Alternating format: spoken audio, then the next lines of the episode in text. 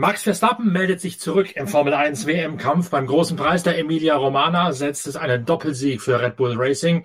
Max Verstappen obsiegt vor seinem Teamkollegen Sergio Perez. Lando Norris auf der dritten Position und George Russell im Mercedes auf Rang 4. Und jetzt stellt sich die drängende Frage, wo ist Charles Leclerc abgeblieben, der als Tabellenführer zum Heimspiel der Ferraristi nach Imola gereist ist. Ebenfalls nach Imola gereist ist Inga Stracke, unsere Formel 1 Reporterin der Zeitschrift Pitwalk. Mit der bin ich, Norbert Okenga, jetzt verbunden am Abend nach einem langen Renntag. Inga Stracke, es hat einiges zu berichten gegeben, angefangen natürlich von Wetterkapriolen, ein Regenschauer direkt vor dem Start. Das ganze Feld ist nicht auf Slicks, sondern auf Intermediates ins Rennen gegangen. Alle haben neue Intermediates aufziehen lassen, außer Lewis Hamilton, der mit angefahrenen Profilreifen ins Rennen gegangen ist, weil er mit seinem Mercedes ohnehin schon mit dem Rücken zur Wand gestanden hat.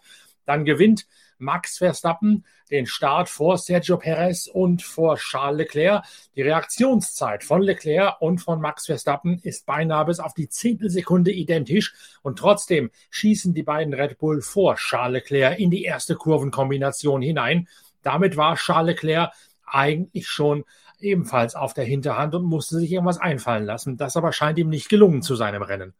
Ja, da ging's richtig zur Sache, gleich schon beim Start. Also da war wirklich auf, auf jeder Ebene, in jedem Teil des Felds was geboten. Ich äh, benenne nur jetzt mal hier äh, Carlos Sainz, Danny Ricciardo, aber auch äh, Mick Schumacher und Fernando Alonso. Mal eben ab von dem Ganzen, was du gerade beschrieben hast, mit dem Spitzen, äh, ja, der Spitzentruppe. Da ging's auch dahinter richtig zur Sache. Und dafür gab es ja dann auch direkt ein Safety Car. Aber nichtsdestotrotz, Leclerc ist beim Start nicht so gut weggekommen wie Sergio Perez und der hat sich vorbeigedrückt und dann ist auch noch Norris vorbeigegangen und dann war es Verstappen Perez vorne, Norris dritter, Leclerc vierter. Und das war natürlich dann schon mal nicht ganz so prickelnd für die über 100.000 Tifosi, die, und das muss ich ehrlich gestehen, für eine sensationelle Atmosphäre im Autodomo Enzo Edino Ferrari gesorgt haben. Also das war schon einfach, ich das war Gänsehautgefühl und ich habe zwischendurch wirklich mich an die guten alten Schumi-Zeiten erinnert gefühlt und ich glaube, wenn ich die Statistik bemühe, 2006 Michael Schumacher war äh, die letzte Ferrari Pole in Imola. Aber Verstappen ist ja im Hauptrennen nach seinem Sieg im Sprint eben auch von der Pole gestartet. Und das war alles irgendwie auch das ein bisschen konfus, ja, da ging es auch hin und her, aber jetzt gehe ich schon wieder viel zu sehr ins Detail. Du hast gefragt, ob Leclerc den Start äh, verschlafen hat, beziehungsweise was da los war. Und ähm, ja, es hat einfach nicht so gut geklappt, sowohl bei ihm als auch beim Teamkollegen Carlos Sainz. Carlos Sainz ein Opfer von Daniel Ricciardo im McLaren, weil so sah es von den Fernsehbildern zumindest aus. Und ich habe es mir ehrlich gesagt nicht so allzu genau angeschaut, weil wir an diesem Sonntag auch Redaktionsschluss für die neue Ausgabe der Zeitschrift Pitwalk gehabt haben. Ich habe es also nur mit so einem linken halben Auge mal verfolgt. Es sah so aus, als sei Daniel Ricciardo auf einen noch feuchten Randstein gekommen und da ins Torkeln geraten und dann in Carlos Sainz quasi hineingeschlittert, sodass Carlos Sainz da unschuldiges Opfer dieses Schlingerkurses von Ricciardo gewesen sei. Ja, wobei Danny Ricciardo gesagt hat, er sei irgendwie angeschoben worden oder angefahren worden. Also auch das war irgendwie ein bisschen eigenartig, weil vielleicht tatsächlich eher der Randstein war, als äh, angeschubst zu werden. Aber nichtsdestotrotz, wie gesagt, es ging richtig zur Sache und dann kam ja auch gleich das Safety Car in der ersten Runde schon. Und das blieb erstmal für fünf Runden eben, weil Carlos Sainz im Kies steckte. Und da ging schon das große Palaver los und das Rätselraten los, ob man nicht schon während der Safety-Car-Phase von Intermediates auf Slicks wechseln sollte. Red Bull hat es Max Verstappen freigestellt, hat gesagt, was meinst du, sollen wir das riskieren oder lieber nicht? Und Verstappen hat gesagt, nein, das sei noch zu riskant. Und auch sonst hat sich in dieser heißen Phase keiner getraut, schon, obwohl die Bahn abgetrocknet ist, schon auf Slicks zu setzen.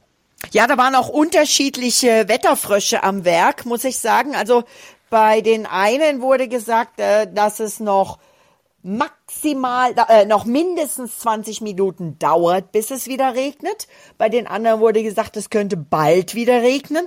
Und das ähm, hat natürlich dann auch zu Unsicherheit geführt. Ich glaube sogar, Sebastian Vettel war einer der ersten, der dann aber schon eine ganze Ecke später äh, dann eben auf die Trockenreifen, auf die Slicks gewechselt hat. Natürlich, der Kurs ist abgetrocknet und das war eigentlich, ich habe mir gedacht, vielleicht wird er noch mal ein bisschen wieder nass und trocken, dann hätten wir so ein richtig cooles ähm, Wechselwetterrennen gehabt, aber auch so hat das Ganze Sebastian Vettel gut in die Hände gespielt, muss ich sagen. Nach dem Start jedenfalls, Max Verstappen an der Spitze wieder abgehauen. Sergio Perez hat ihm nicht so richtig folgen können, hat aber dann quasi so eine Art Prellbock gespielt, sodass die Verfolger von hinten nicht an Perez vorbeigekommen sind, Lando Norris und Charles Leclerc, und entsprechend Max Verstappen schon relativ früh einen komfortabel wirkenden Vorsprung noch auf den Intermediates sich hat rausfahren können. Ja, na klar, das war dann perfektes Teamwork und das war auch ähm, klar zu sehen, dass das dann so funktioniert, dass aber Paris trotzdem auch vorne mitgehalten hat.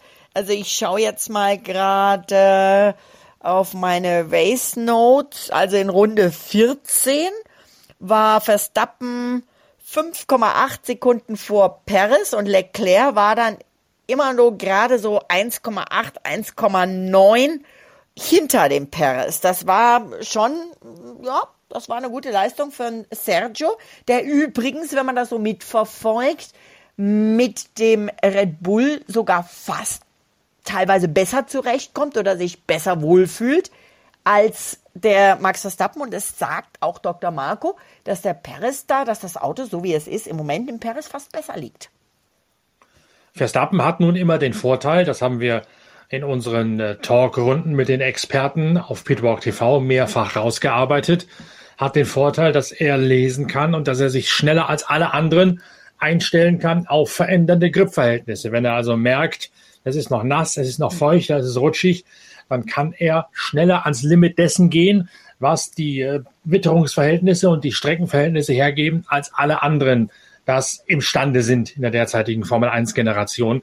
Das hat man, glaube ich, gerade wieder sehr eindeutig gemerkt beim Neustart, dass Verstappen am ehesten in der Lage gewesen ist, wirklich das Maximum rauszuquetschen auf dieser abtrocknenden, aber doch noch phasenweise rutschigen, benetzten Strecke. Hast du jetzt gerade Sergio Perez unterstellt, dass er nicht lesen könne? Habe ich das jetzt richtig mit oder habe ich das jetzt falsch verstanden? Strecke lesen, also Strecke richtig ja, okay, okay, okay. Limit dessen gehen, was die Reifen und das Auto gerade noch verknusen können vorm Abflug. ja, da ist natürlich ähm, ist das noch mal eine ganz andere Situation ähm, und ähm, natürlich hat äh, der Max Verstappen auch aus dem Sprint gelernt. Also da hat er ja, er selbst sagte selber, einen miesen Start gehabt und hat dann am Ende es aber trotzdem noch geschafft, wieder den Leclerc zu schnupfen. Also insgesamt war es definitiv nicht das Freuden- und Feierwochenende für die Tifosi, das sie sich gewünscht haben. Die haben mit Sicherheit ihr riesengroßes Ferrari-Stoffherz dabei gehabt, was sie zu Schumi-Zeiten immer über der Start-Zielgeraden ausgebreitet haben. Aber der Verstappen hat ihnen die Feierlaune schon so ein bisschen verdorben. Und wenn du jetzt mal auf die WM schaust, ich gucke jetzt mal gerade auf die Punkte, ähm, Leclerc 86 Punkte und Verstappen ist drei Plätze wieder rangekommen an diesem Wochenende oder an diesem Renntag. Nämlich er ist jetzt auf Platz zwei wieder mit 59 Punkten, aber immer noch deutlicher Unterschied. Aber dass er so nah rangekommen ist, hat er natürlich auch Charles Leclerc zu verdanken. Wir greifen jetzt ein bisschen vor. Ja. Wenn wir die Chronologie des Rennens weiter aufbereiten, dann hat McLaren darauf reagiert dass Daniel Ricciardo nach dieser Kollision mit Carlos Sainz im Kiesbett gesteckt hat und dann natürlich letzter gewesen ist. Dann haben sie als erster riskiert, Daniel Ricciardo auf Slicks zu setzen. Die hatten ja eh nichts mehr zu verlieren. Und Ricciardo war dann quasi so eine Art Testballon für alle anderen, um zu schauen, ob der Wechsel auf Slicks in der richtigen Runde gekommen ist oder ob die Crossover-Time vielleicht ein bisschen zu optimistisch gewählt worden ist. Ricardo war sofort schneller, hat sofort zwei lilane Bestzeiten hingelegt in den ersten beiden Sektoren. Ein sicheres Indiz dafür, dass eben diese Crossover-Time, also der theoretische Wert, ab dem der eine Reifensatz schneller ist als der andere, dass die richtig interpretiert worden ist von McLaren. Und damit hat Ricardo den Takt vorgegeben, wann man auf Slicks wechseln kann. Ja, Äh, also wir waren ja vorhin beim Start, da ist ja eben äh, Leclerc erstmal auf Platz 4 zurückgefallen, dann hat er sich an Lando Norris wieder äh, quasi rangekämpft, ist vorbeigegangen, war Dritter und hat dann äh, einfach, er sagt im Nachhinein selber, er war zu gierig. Er sagt, dass der dritte Platz war wohl eher das Maximum für uns. Uns fehlte das Tempo, noch schneller zu sein, aber ich war zu gierig und dafür habe ich jetzt einen hohen Preis passiert. Der Dreher hätte nicht passieren dürfen, hatte sich selbst kritisiert und hat das also auch sehr, nicht nur selbstkritisch, sondern auch sehr ähm, ehrlich und offen gesagt. Und äh, ja, das hat ihn natürlich, der, der hätte auch ganz ausfallen können. Der hat richtig Glück gehabt, denn dieser Variante Alter, das hätte auch schlimmer ausgehen können. Und er hat sich Gott sei Dank nur den Frontflügel beschädigt, musste an die Box neuen Flügel holen, kam auf Platz neun, glaube ich, zurück. Genau, neun war es. Und dann hat er wirklich Schadensbegrenzung betrieben, hat sich an Magnussen, Vettel und Tsunoda vorbeigedrückt und äh, war dann am Schluss Sechster, aber ja, Podium war es nicht mehr. Aber das ganze Theater war ja schon, nachdem alle auf Slicks gewechselt hatten. Ja, ja, ja, ja, das war auch, also wenn du dir die Wiederholung anschaust, der hat einfach wirklich alles gegeben. Der ist da über den Randstein so rechts drüber, ist ein bisschen abgehoben.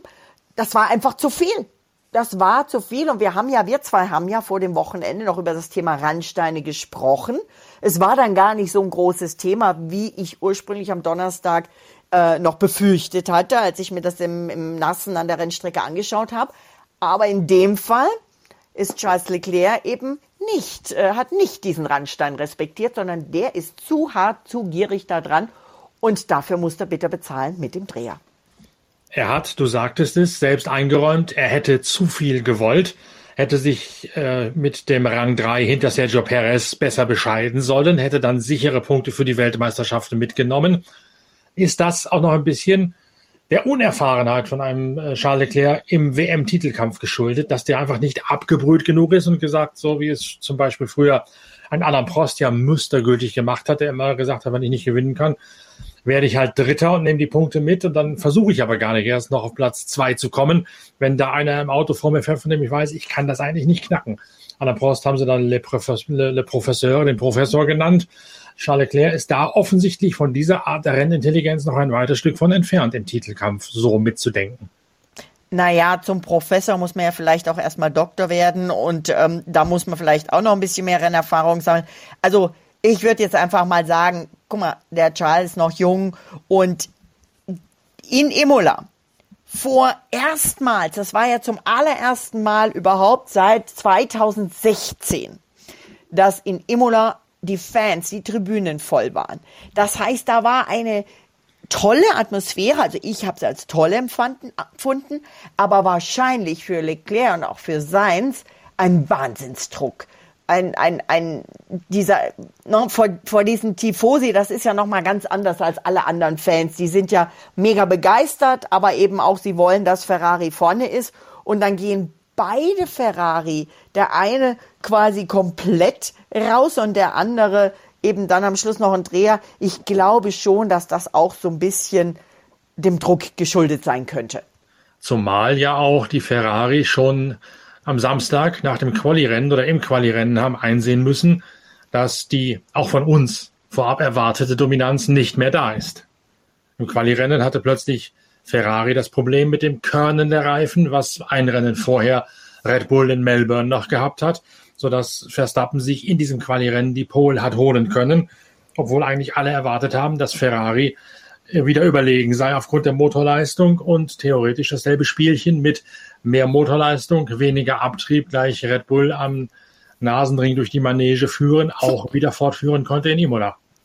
Ja, also selbst Charles Leclerc sagt, wir hatten im Bahrain in Australien die Oberhand und ähm, Red Bull ähm, dieses Wochenende und in Jeddah. Also er sagt selber, dass, dass das wahnsinnig eng ist und dass das diese restliche Saison, also was heißt restliche? Ich meine, wir sind ja gerade erst am Anfang der Saison, äh, dass das auf die ganze Saison so bleiben wird, was natürlich cool wäre, weil wir uns dann auf einen tollen Fight freuen können, nachdem der Fight gegen Mercedes ja eher mh, mm, ausfällt momentan, leider.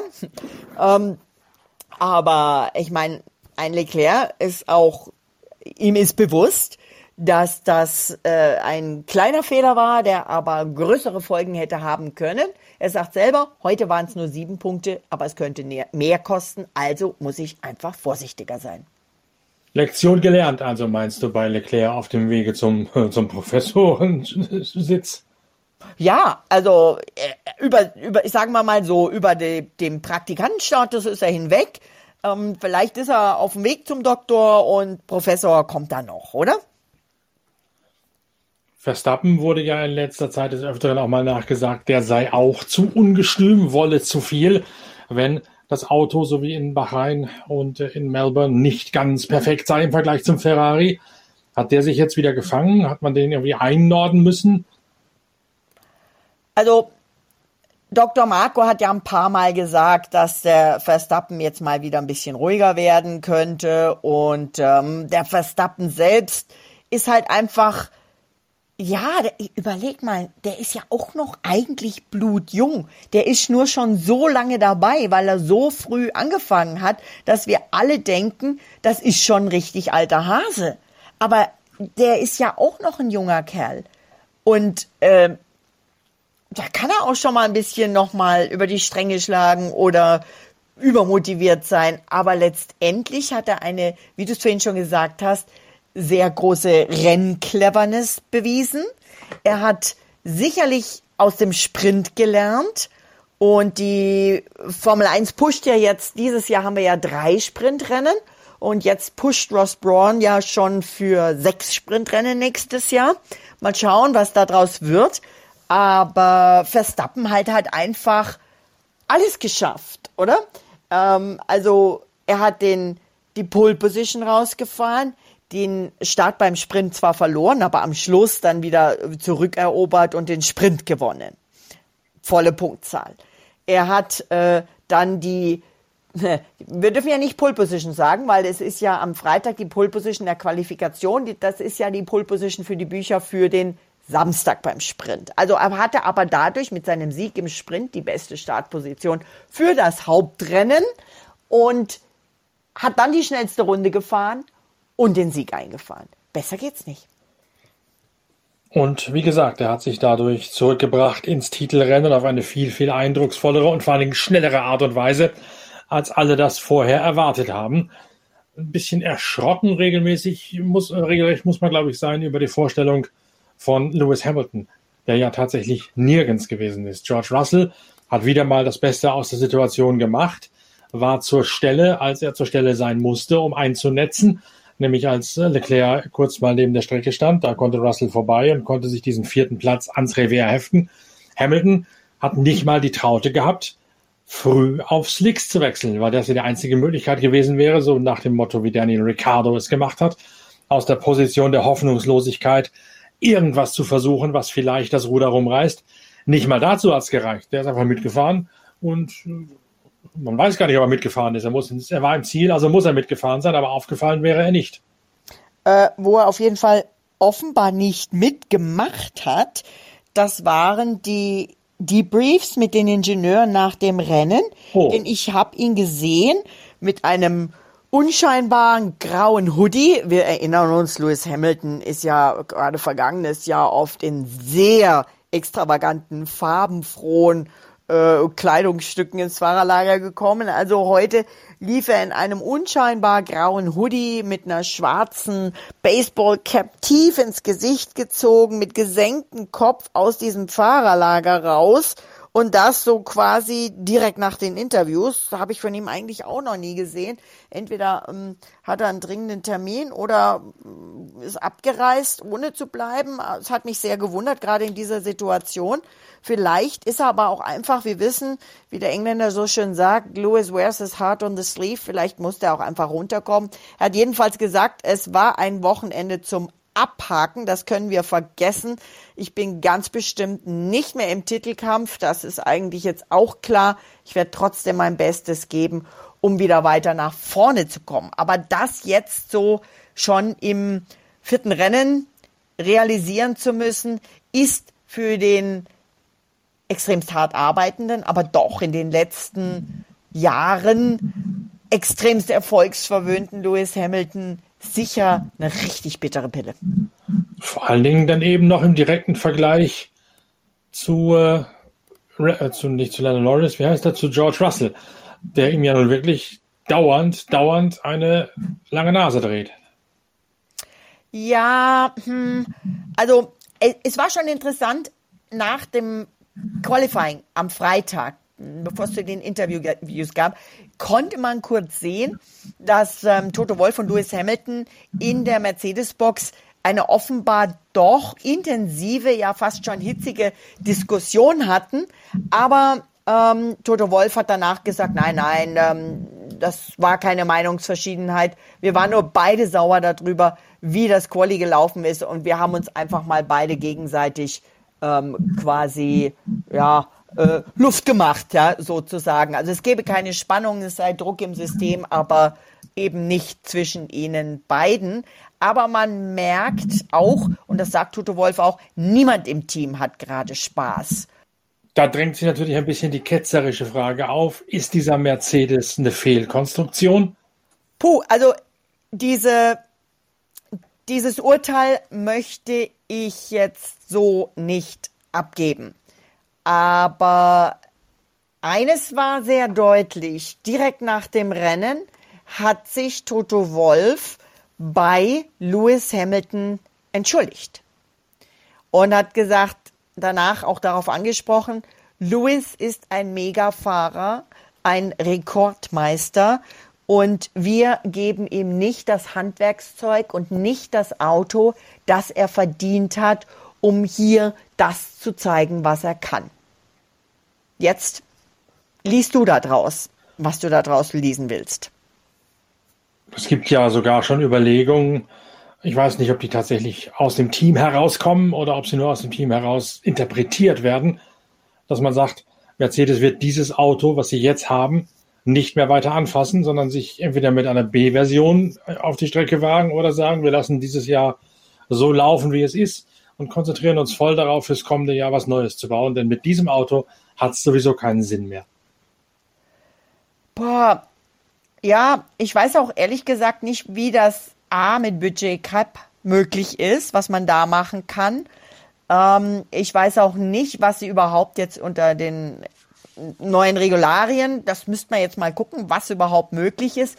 Eines ist auch klar. Äh, Lewis Hamilton hat ganz, ganz klar und deutlich gesagt, dass er, er hat gesagt, wir sind ein Team und wir bleiben ein Team. Ähm, wir gewinnen zusammen und jetzt richten wir uns gegenseitig und miteinander auf. Und ähm, das ist schon sehr deutlich, spricht eigentlich für ihn. Und ähm, er hat auch sehr deutlich auf etwas reagiert, was unter anderem äh, Ex-Weltmeister Mika Häkkinen gesagt hat. Häkkinen hat nämlich gesagt, Luis ist schon so lange bei Mercedes. Jetzt läuft's nicht so, vielleicht könnte er mal über einen Teamwechsel nachdenken. Und da hat Luis gesagt, ähm, also sinngemäß, ich habe äh, von einigen Leuten äh, Aussagen gehört, die, diese Leute habe ich äh, sehr respektiert. Es waren Vorbilder für mich, als ich aufgewachsen bin. Aber diese Bemerkungen sind jetzt dumm. Und ähm, ich fahre für Mercedes, seit ich 13 bin. Wir hatten richtig gute Zeiten. Wir haben viel erreicht und ich bin 100 Prozent voll dabei. Ich gebe alles jeden Tag und es gibt keinen anderen Ort, kein anderes Team, wo ich lieber sein möchte. Ein weiterer, der ein Wochenende zum Vergessen erlebte, war Mick Schumacher. Zwei Fehler im Rennen. Ja, Mick Schumacher, da ging schon gleich beim Start los. Das war wirklich ein Rennen zum Vergessen, wobei es eigentlich, muss man ja sagen, am Samstag richtig gut für ihn gelaufen ist. Der hat im Sprint geschafft, vor auf Platz 10 zu fahren. Im Hauptrennen, zehnter Platz, wäre ein Punkt gewesen, wäre sein erster Punkt gewesen auf äh, übrigens dem Kurs, auf dem sein Vater Michael ja den Rekord von sieben Siegen hält. Und ähm, ja, das hat er echt gut gemacht im Sprint. Damit Startplatz 10 fürs Hauptrennen. So weit vorne stand er noch nie. Und dann ging das Hauptrennen aber mit einem Dreher los. Und was ich sehr bezeichnend fand, äh, Onkel Ralf Schumacher auf die Frage, was war denn los bei Mick, hat das Gesicht schmerzlich verzogen, hat gesagt, ja, ähm, ja, wenn es nicht so richtig läuft, dann muss man das eben auch sagen. Also es war eine schon deutliche Kritik an der Leistung von Mick, aber äh, nicht so ganz deutlich in Worte gefasst, sagen wir es mal so. Also der hat sich in der zweiten Kurve gedreht, ist auf Platz 17 zurückgerutscht und ähm, hat sich dann versucht, wieder vorzuarbeiten, hatte ein, ein, ein schwieriges Rennen und am Schluss eben immer noch nicht den erwünschten Punkt. Und was sagt er selbst zu diesem schwierigen Rennen? Ja, er sagte, es ist bei den Bedingungen äh, natürlich eng. Also mit Bedingungen meint er diese, diese teilweise stellenweise nasse Strecke. Es hat ja nicht allzu lange vor dem Rennstart nochmal so richtig heftig geregnet. Er sagt, es gab natürlich auch noch den Kontakt zwischen Daniel und Carlos, was ihn auch mit den beiden so nach rechts rüber gedrückt hat. Und das hat es eben auch nicht leicht gemacht. Und dann ist er auf den Randstein drauf, er weiß gar nicht mal selber, ob er eine Berührung hatte, dann ist ihm das Heck weggegangen und dann hat er halt so einen Halbdreher gehabt. Und dann war er am Ende des Feldes. Er sagt aber auch, selbst wenn er in der Schikane nicht auf dem nassen Gras das Auto verloren hätte, er hätte eben, er hätte einfach keine Chance mehr auf die Punkte gehabt. Nichtsdestotrotz, wie gut der Haas ist, das hat sein Teamkollege Kevin Magnussen gezeigt. Der ist nämlich echt ein gutes Rennen gefahren eigentlich und ähm, ist auf Platz 9 heimgekommen und Sebastian Vettel sagte nach den Interviews, wir wissen, dass der Haas eigentlich schneller ist als wir. Er hat es aber geschafft, vor Magnussen ins Ziel zu kommen. Ich wollte gerade sagen, Sebastian Vettel hatte dann mal wieder Grund, halbwegs zufrieden zu sein. Eigentlich nicht, wenn man die eigenen Ansprüche, die er an sich selbst hegt, kennt.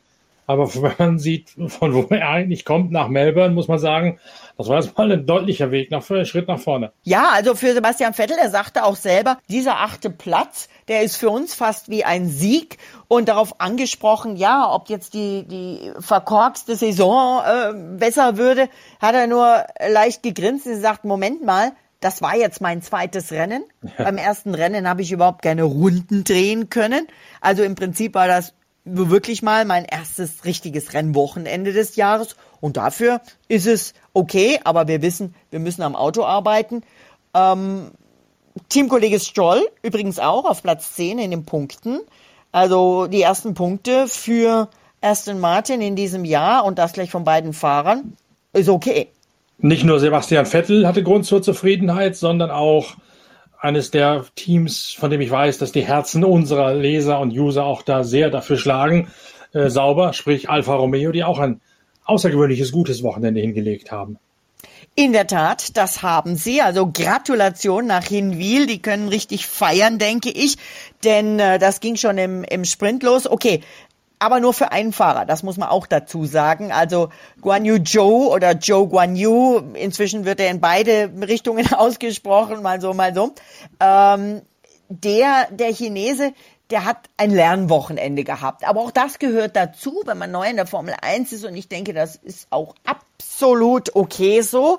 Ähm, der hatte einen Crash im Sprint und musste dann aus der Boxengasse starten und kam dann eben nicht mehr in die Top Ten im Hauptrennen. Aber für Valtteri Bottas war es ein richtig cooles Rennen. Der hat nämlich fast noch, der hat den, die längste Zeit, gerade gegen Rennende des Hauptrennens, ähm, George Russell, seinen Mercedes-Nachfolger, attackiert hauchdünn, ein Wimpernschlag ist er hinter, also 0,6 Sekunden waren es, aber zwischenzeitlich war es sogar weniger, ist er hinter Russell ins Ziel gekommen. Fast wäre Platz 4 drin gewesen, wäre vorbeigekommen. Wäre nicht beim Boxenstopp, ähm, ich glaube vorne rechts, äh, ein bisschen hat's gehakt, dann wäre er vor Russell gewesen, was natürlich auch krass ist, ja, der wechselt von Mercedes, wird quasi, naja, rausbefördert, sagen wir es mal so, wechselt zu Alfa Romeo und ist dann mit dem Alfa Romeo fast schneller als der Russell mit Mercedes. Also nochmal zusammenzufassen, Valtteri Bottas insgesamt zwölf WM-Punkte eingefahren für das Schweizer Team, Platz acht in der Quali am Freitag, siebter im Sprint. Im Rennen das Duell mit Russell. Er hat tolle Platzkämpfe gezeigt, ist auch mit anderen, äh, hat richtig gute Fights ge geliefert. Und am Schluss dann eben, ja, Platz fünf im Rennen. wer hätte das gedacht? Dass, äh, wenn das einmal passiert wäre oder zweimal passiert wäre, vergangenes Jahr, dann wären die Schweizer schon super happy. Und jetzt, ja, jetzt sind sie in der Konstrukteursmeisterschaft auf Platz 5 hinter Ferrari, Red Bull, Mercedes und McLaren.